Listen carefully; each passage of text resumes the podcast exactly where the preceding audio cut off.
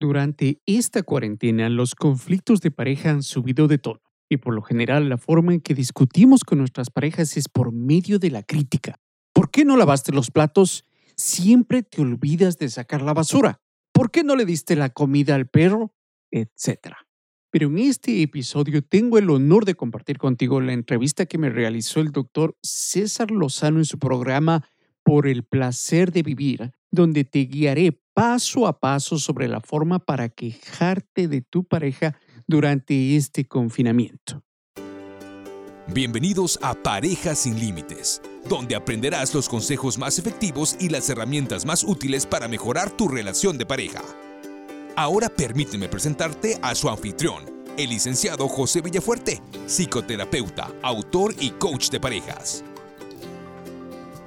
Hola, soy José Villafuerte, licenciado psicoterapeuta y coach de parejas, dándote la bienvenida a este episodio número 94, donde compartiré contigo la entrevista que me realizó el doctor César Lozano en su programa Por el placer de vivir y donde también te estaré guiando paso a paso sobre la forma para quejarte de tu pareja durante este confinamiento. Y quiero agradecer públicamente al doctor Lozano, quien aparte de haberme abierto las puertas a su programa, me ha inspirado a seguir sus pasos en ayudar al prójimo. Y sin más preámbulos, nos vamos con la entrevista con el doctor Lozano. La queja es algo natural, algo normal y aquella persona que diga que nunca se queja, una de dos, o no tiene la facultad para poder expresarlo, no quiere, su timidez es extrema, sus miedos son enormes, pero es necesario quejarnos con las instancias correctas. Y cuando se trata de una relación de pareja, con mayor razón, pero hay que saber cómo.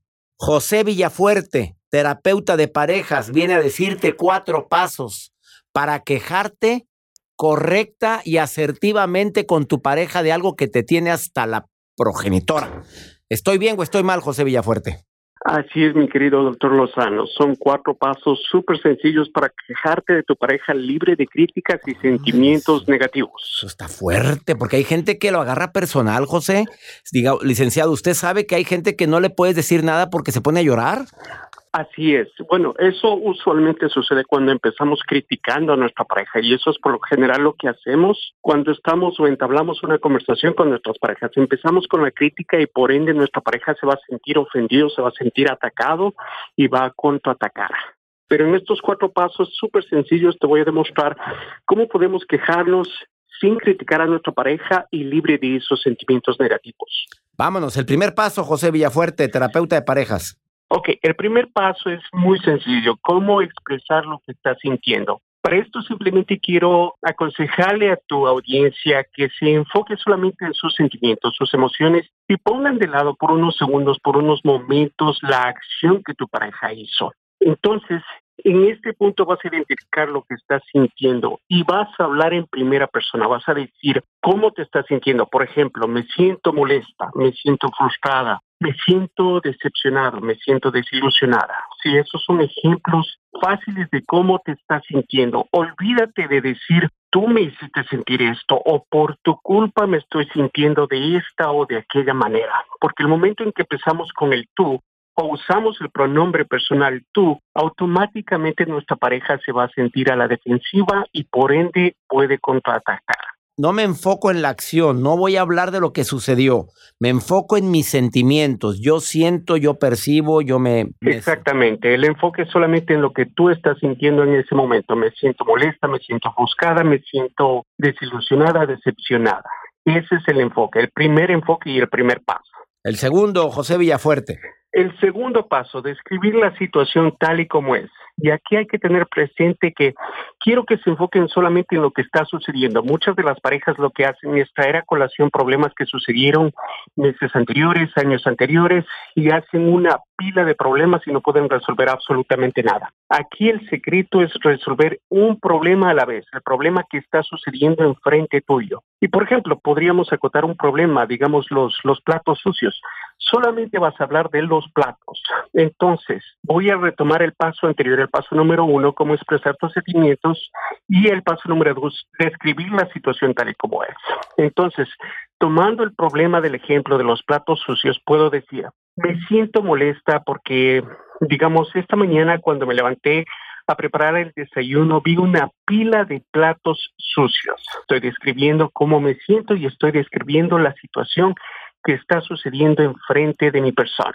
Y habíamos acordado que esta noche te tocaba a ti lavar los platos y no lo cumpliste. Exacto. Esa puede ser una elaboración del problema. Tal y, como es lo que nos va, exacto. Y eso es lo que nos va a llevar al paso número tres, que es tomar parte de la responsabilidad. Tomar parte de la responsabilidad implica el tener en mente dos objetivos. Una, evitar que tu pareja se ponga a la defensiva y dos, el tratar que tu pareja te colabore, te coopere, te ayude con lo que tú estás buscando. ¿sí? Entonces, para esto y retomando los pasos anteriores, puedo decir, me siento molesta, voy a describir ahora la situación, porque esta mañana cuando me levanté vi una pila de platos sucios en el lavamanos. Y sé que es mi culpa porque me olvidé por completo de recordarte que laves los platos la noche anterior. ¿Te das cuenta? Usaste tu responsabilidad en la situación, o sea, acepto que yo fallé en esto. Right. Exactamente, estoy tomando cierta parte de la responsabilidad. ¿Por qué? Porque de esa manera voy a evitar que mi pareja se ponga a la defensiva. Si ese es uno de los objetivos de tomar parte de la responsabilidad y lo más probable es que tu pareja esté presta a cooperar. Y esto te va a llevar al paso número cuatro, que es expresar lo que necesitas de tu pareja, lo que anhelas de tu pareja. Entonces, para este paso uno tiene que ser claro, concreto y conciso.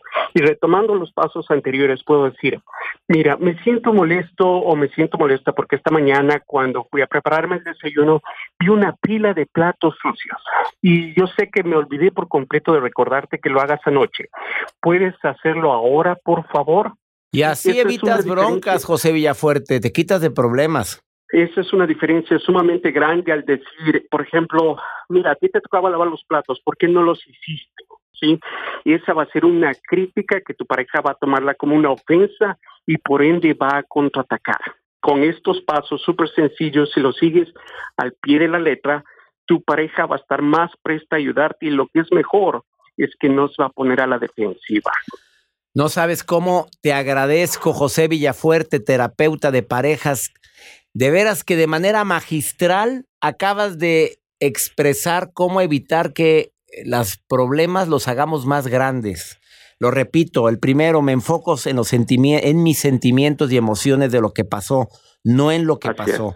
El segundo, me voy a describir la situación tal y como sucedió, no agregando cosas del pasado ni del futuro.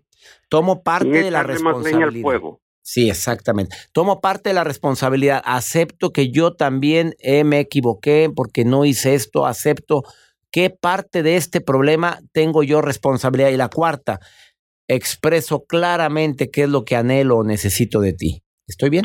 Eso es todo. Esos son los cuatro pasos súper sencillos y simples para que la comunicación en pareja sea efectiva. ¿Dónde puede encontrarte el público en Facebook primero, querido José Villafuerte? Bueno, me pueden encontrar en Facebook, uh, Facebook slash IBC Podcasting. IBC Podcasting, ahí te encuentro. IBC Podcasting, les estoy hablando en parte en inglés, parte en español. IBC Podcasting. IBC Podcasting en Facebook y en Instagram te encuentran como José Villafuerte guion bajo psicoterapeuta. ¿Estamos de acuerdo? Psicoterapeuta. Y en mi página web eh, parejasinlimites.com escriban o entren a la página parejasinlimites.com para que puedan conversar con este excelente terapeuta.